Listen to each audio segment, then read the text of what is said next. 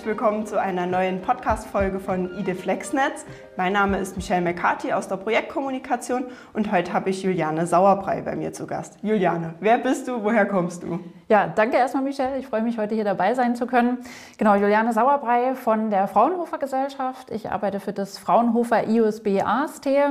Wir haben aber neben unserem Institut auch noch ein anderes Fraunhofer Institut mit on board, und zwar das Fraunhofer EASY. Genau, und äh, freue mich jetzt hier drauf und bin gespannt auch auf die Fragen und auf unsere Diskussion natürlich. Dann legen wir direkt los. Was ist eigentlich der Grund, warum du bei diesem Projekt mitmachst oder warum Fraunhofer hier involviert ist? Mhm. Genau, ich werde das gleich mal differenzieren äh, zwischen unseren beiden Instituten, weil wir natürlich auch äh, einen anderen Fokus haben. Also wir selber als IUSB AST sind ähm, auf die Forschung im Bereich Energiewirtschaft konzentriert. Das heißt, ähm, wir entwickeln Prognosen, äh, Optimierung, also Algorithmen in diesem Bereich. Äh, wir kümmern uns um das Thema Bilanzierung. Das ist auch ein sehr wichtiger Punkt in der Energiewirtschaft. Und das Problem, was man einfach heute noch hat, es gibt sehr, sehr viele heterogene Modelle äh, und auch Algorithmen, die natürlich für gewisse Use Cases eine gute Eignung haben, also wo sie ideal sind, wo man die auch sehr, sehr gut einsetzen kann aber äh, die werden oft nicht gefunden und ähm, wenn man sie findet, dann sind es meistens nicht die, die man eigentlich haben will. Und unser Ziel ist eigentlich jetzt im Rahmen des Projektes, dass wir hier ein ähm, IKT-Ökosystem eben speziell für Vorhersage und auch Betriebsführungsmodelle erschaffen. Und zwar hier im konkreten Fall für den netzdienlichen Betrieb für Verbraucher und Erzeuger. Äh, wir jetzt im konkreten Fall fokussieren uns auf ähm, Algorithmen. Ich hatte das ja am Anfang schon gesagt, wir sind sehr, sehr aktiv im Bereich Optimierung und Prognose unterwegs. Und wir haben jetzt gesagt, hier im Rahmen des Projektes ID FlexNetz schauen wir uns eben äh, hauptsächlich die Prognosen an. Das heißt, wie kann ich eine Prognose überhaupt erstmal universell beschreiben? Kann die dann auch in einem Marktplatz zur Verfügung stellen? Dass am Schluss eben zum Beispiel so jemand wie die VSE die dann auch nutzen kann. Und dass am Schluss auch eben die richtige Prognose gefunden wird, die die VSE auch braucht und nicht einfach irgendeine, die zwar nicht schlecht ist, aber eben nicht passt für den idealen Fall. Richtig. Äh, dann, wie gesagt, das EASY als anderes Fraunhofer Institut haben wir noch mit on board. Äh, die haben mehr diesen äh, betriebswirtschaftlichen Fokus, also den bringen sie auch hier in das Projekt mit rein. Das heißt, ähm, die Aufgabe des EASY ist es hier wirklich Marktpotenziale zu analysieren ähm, Handlungsfelder rauszufinden und auch welche Maßnahmen überhaupt ähm, Unternehmen brauchen, damit man das so nutzen kann, wie wir das eigentlich auch planen.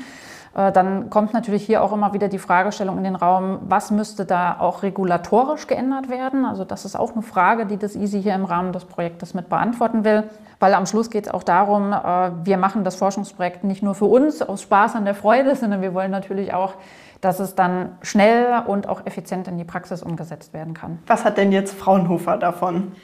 Als Forschungsinstitut äh, haben wir natürlich einen anderen Fokus, äh, als das ein klassisches Unternehmen hat äh, oder vielleicht eine reine Universität. Wir, unsere große Aufgabe ist es ja eigentlich, Probleme für die Gesellschaft zu lösen. Und äh, wir wollen natürlich die Ergebnisse, die wir im Rahmen dieses Forschungsprojektes dann auch erarbeiten, ähm, konkret für Probleme nutzen, eben im Bereich der Energie, der Energietechnik, der universellen Beschreibbarkeit auch von Energiesystemen, um am Schluss natürlich die Lösungen, die wir hier entwickeln, dann auch der Industrie und auch im konkreten Fall jetzt hier der Energiewirtschaft natürlich zur Verfügung stellen zu können. Am Anfang hast du gesagt, äh, Probleme für die Gesellschaft lösen. Das geht sehr gut mit meiner nächsten Frage einher. Und zwar, was nutzt ID FlexNetz denn der Allgemeinheit bzw. mir mhm. selbst? Ja, richtig. Wir alle äh, sind ja mitten im Klimawandel, in dieser ganzen Problematik, die mit, äh, auch einfach damit einhergeht. Und ähm, auch wenn man gerade in den Bereich erneuerbare Energien denkt, äh, erneuerbare Energien sind volatil, das heißt, sie stehen nicht immer zur Verfügung. Also wir kennen das ja von so einem klassischen Kohlekraftwerk. Das heizt sich eben hoch, wenn ich das gerade mal brauche. Äh, das geht natürlich jetzt bei einer Solaranlage nicht. Die Sonne scheint, wenn sie scheint oder sie scheint nicht. Das gleiche ist dann auch beim Wind der Fall. Und diese Flexibilität, die da einfach reinkommt, ähm, die macht natürlich auch das ganze Energiesystem, die ganze Energietechnik immer komplexer. Und äh, hier bekommen eben Prognosen eine besondere Bedeutung auch. Also umso genauer und umso besser natürlich auch meine Prognose am Schluss ist. Also wenn wir nun mal bei dem Beispiel jetzt von so einer PV-Anlage bleiben, ähm, umso besser meine Wetterprognose ist, ähm, also wann scheint jetzt wirklich die Sonne und auch wirklich zentral für den Standort, an dem meine PV-Anlage steht, äh, umso besser kann ich natürlich auch prognostizieren, dann und dann werde ich auch so und so viel Strom erzeugen. Und kann dann natürlich auch auf mögliche Schwankungen im Netz dann eher eingehen, dass ich dann in diesen Zeiten eben, wenn ich in der Prognose jetzt schon sehe, ah, da wird jetzt nicht so viel Solarstrom zur Verfügung stellen, dass ich da eben dann Batteriespeicher verwende. Oder Wasserstoff, sage ich mal, ist ja auch eine große äh, Thematik. So, und dann äh, die Netzbetreiber sind ja auch der Fokus bei uns hier natürlich in diesem ganzen Projekt. Die machen ja auch eine Planung, also bevor dann überhaupt so eine Solaranlage in Betrieb geht, ich sage mal, ist jetzt ein einfaches Beispiel, muss das Ganze ja auch geplant werden, dann auch für das ganze Netz natürlich, deswegen ja auch der Netzbetreiber, also auch der Name kommt ja eigentlich daher. Ähm, und da gibt es auch Prognosen, die man eben schon in dieser Planungsphase verwenden kann. Das heißt, der Netzbetreiber kann dann auch viel konkreter sagen, okay, die und die Anlagen werden wirklich auch benötigt, so und so kann ich die in meiner Netzplanung dann auch vorsehen, so kann ich sie dann auch verwenden. Das Forschungsprojekt ist für alle Partner Neuland. Was sind für dich Herausforderungen im Projekt? Problematik, die wir haben, sind eigentlich diese vielen heterogenen Anlagen und Algorithmen. Also wir haben ganz viele Hersteller, wir haben ganz viele Anbieter, die sind teilweise verschieden genormt. Ähm, bei den Algorithmen wird es dann noch mal komplexer. Und äh, dann gerade, wenn wir Richtung physische Anlagen denken, also wir haben jetzt unsere PV-Module, wir haben Wechselrichter, haben dann daraus eine Gesamt-PV-Anlage gebildet. Ähm, wie können wir das Ganze dann digitalisieren? Das heißt, wenn wir jetzt eine Prognose machen wollen, müssen wir auch wissen, ähm, was für eine PV-Anlage ist das eigentlich konkret, mit der wir hier arbeiten. Also was für eine Leistung hat die, wie viel Kilowatt Peak stehen da überhaupt eigentlich dahinter. Und wir wollen eben im Rahmen dieses Forschungsprojektes auch ähm, genau eruieren, wie man aus so einer physischen Anlage einen digitalen Zwilling machen kann. Also da gibt es auch schon äh, Standards, äh, die man für so einen digitalen Zwilling verwenden könnte. Äh, wir wollen natürlich schauen, gehen die wirklich auch für konkrete Anwendungsfälle, eben zum Beispiel der Netzplanung und der Netzbetriebsführung. Und was äh, müsste hier dann daran auch noch angepasst werden?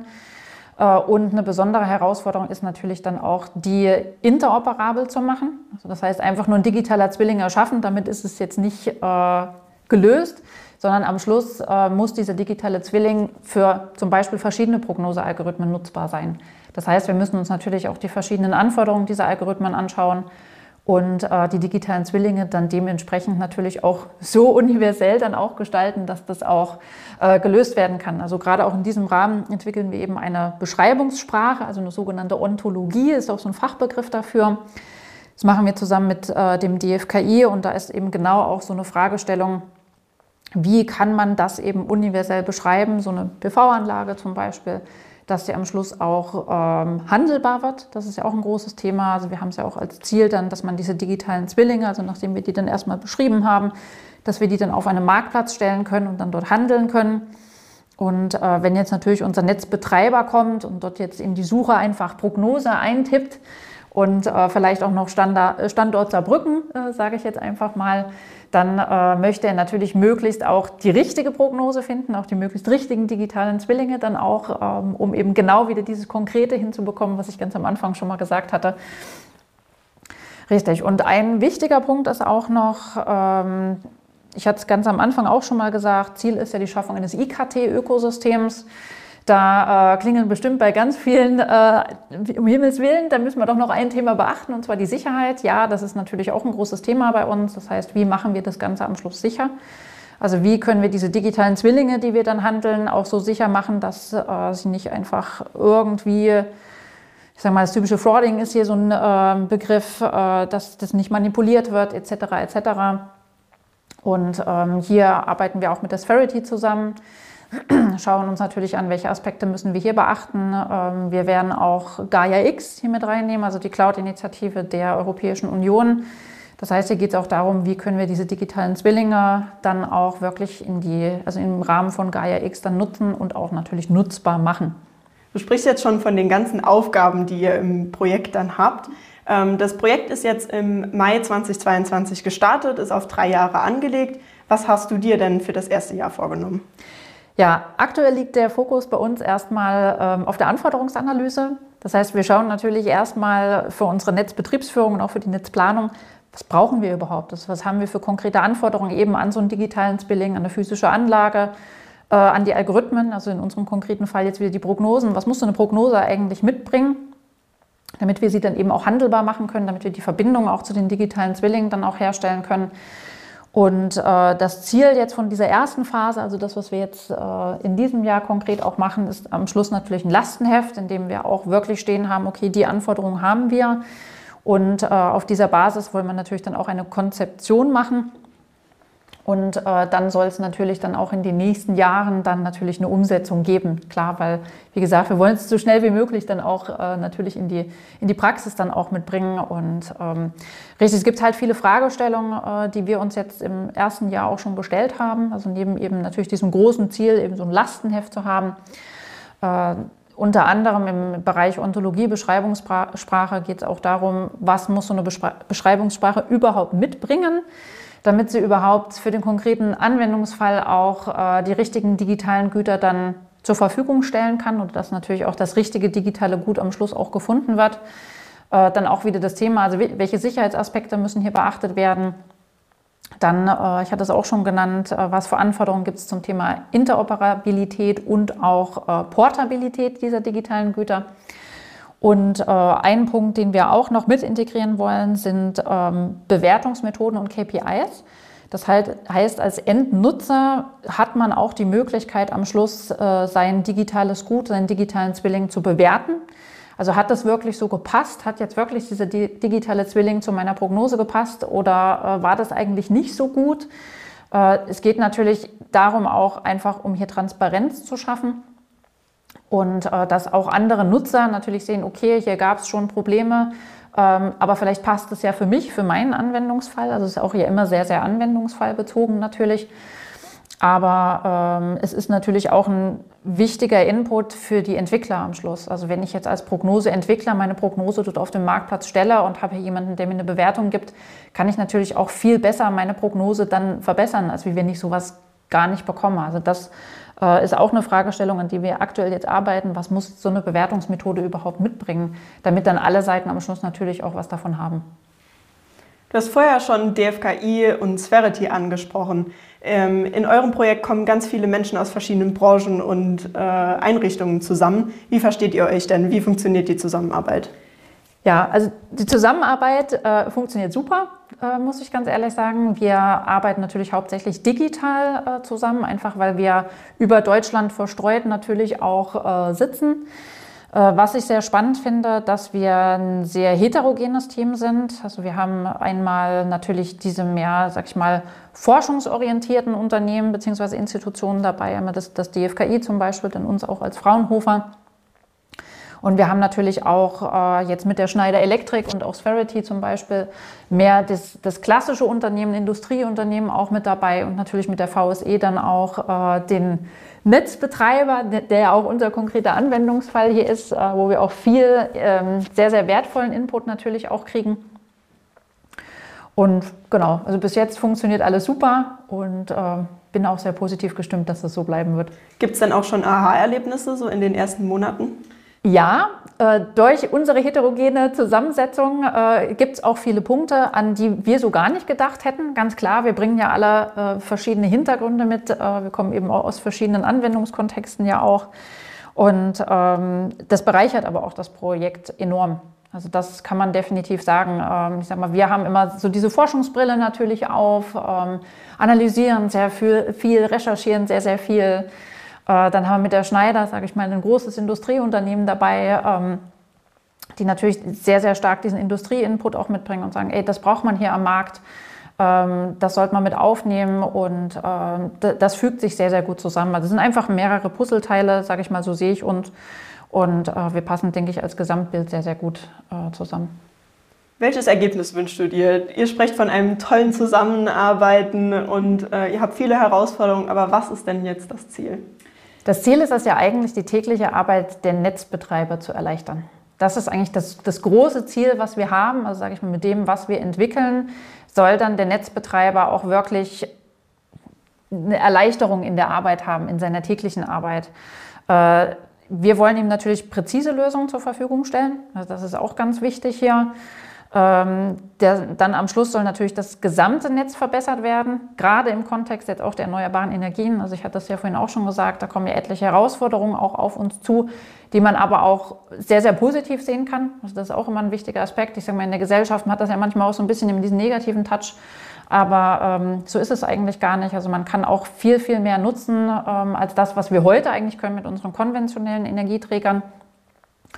Und äh, am Schluss soll natürlich auch, äh, das ist natürlich immer ein Ziel, was damit einhergeht, äh, dass wir eine Stabilität unseres Energienetzes einfach haben. Und äh, das ist auch immer ein Fokus, den wir in unserer täglichen Arbeit einfach mitnehmen. Ich sage mal, es gibt natürlich ganz viele tolle Lösungen, die man sich ausdenken kann. Aber die werden dann meistens oder oft auch unter diesem Aspekt der Stabilität dann so ein bisschen ausgebremst, weil es dann doch eben nicht so geht, äh, sondern wir wollen da eben auch wirklich diesen Weg finden, dass am Schluss das Energienetz stabil bleibt, äh, dass es zukunftsfähig ist. Und am Schluss, sage ich mal, ein wichtiger Aspekt, das muss auch wirtschaftlich sein. Also äh, man kann auch tolle Ideen natürlich entwickeln, die wahnsinnig teuer am Schluss sind. Äh, aber so ein Netzbetreiber, sag mal, jeder von uns arbeitet ja immer in einem gewissen wirtschaftlichen Rahmen. Also das ist auch was, was wir mit beachten und auch beachten müssen natürlich. Äh, und ein letzter wichtiger Punkt noch in diesem Kontext. Ähm, wir machen das jetzt erstmal nur für Netzbetreiber, ähm, aber wir haben hier natürlich auch immer im Hinterkopf, das Ganze dann in Zukunft auch auf andere Anwendungsbeispiele zu übertragen. Äh, das mit dem Netzbetreiber ist jetzt eben so ein, so ein erster Anwendungsfall, den wir hier betrachten. Aber auch gerade das Thema digitaler Zwilling, Marktplatz, digitales Gut, das kann man auch in ganz anderen Anwendungskontexten nutzen, also sowohl im Energiekontext als auch natürlich darüber hinaus dann in der Produktion etc. Super, damit bin ich auch schon am Ende meiner Fragen. Äh, danke für die Beantwortung meiner Fragen. Gerne. Und wenn ihr jetzt Lust habt auf die weiteren Folgen vom IDFlexNetz Podcast, dann schaut doch einfach rein.